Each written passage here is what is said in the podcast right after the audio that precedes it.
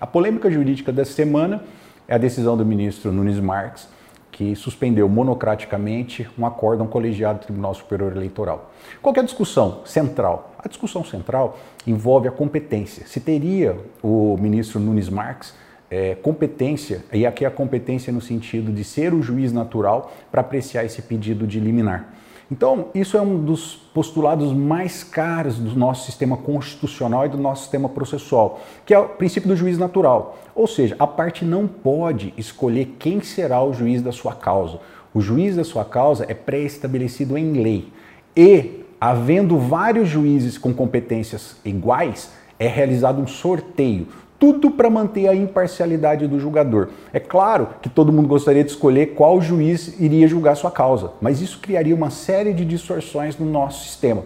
Então, mais importante do que a discussão de fundo, né, se teria ou não teria elementos para poder caçar o acordo do Tribunal Superior Eleitoral, e particularmente acho que não tem, a decisão do, do, do, Tribunal Superior Eleitoral foi perfeita, né, divulgou fake news, houve abuso de poder político e econômico, tem que ter, tem que ter o mandato caçado no, no, no, tema processual é de, uma, é de uma gravidade ímpar. Né? Nós não podemos admitir, especialmente em tribunais superiores e notadamente no Supremo Tribunal Federal, que as partes possam escolher quais ministros irão julgar determinados casos.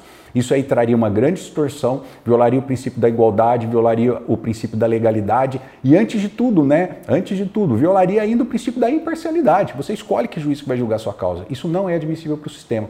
Então, Antes mesmo da discussão se a decisão do Tribunal Superior Eleitoral estava correta ou não, nós temos uma decisão, uma situação preliminar, qual seja, se o ministro Nunes Marques teria competência para decidir. Né?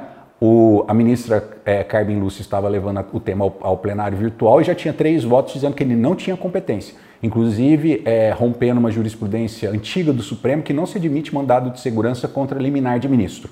Para vocês verem como é que uma única decisão monocrática pode criar uma série de tumultos e tsunamis na jurisprudência do Supremo Tribunal Federal. Então nós temos que ter um Supremo menos monocrático e mais colegiado.